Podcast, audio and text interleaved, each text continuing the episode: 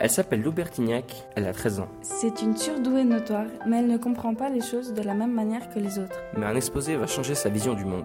Elle rencontre Renaud et se rapproche de la réalité du monde qui l'entoure.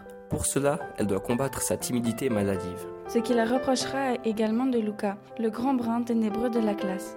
Suite à son rapprochement avec nous, Lou l'héberge pour la protéger de la rue et la SDF se trouve un travail mal payé dans un hôtel.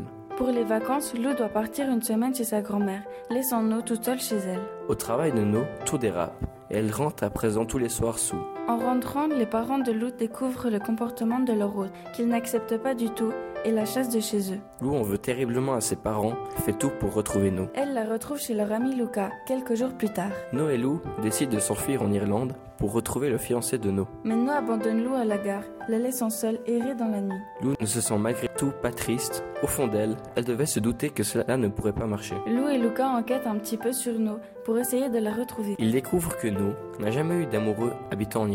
Lou va découvrir qu'elle n'est pas la seule à qui No a fait faux bon.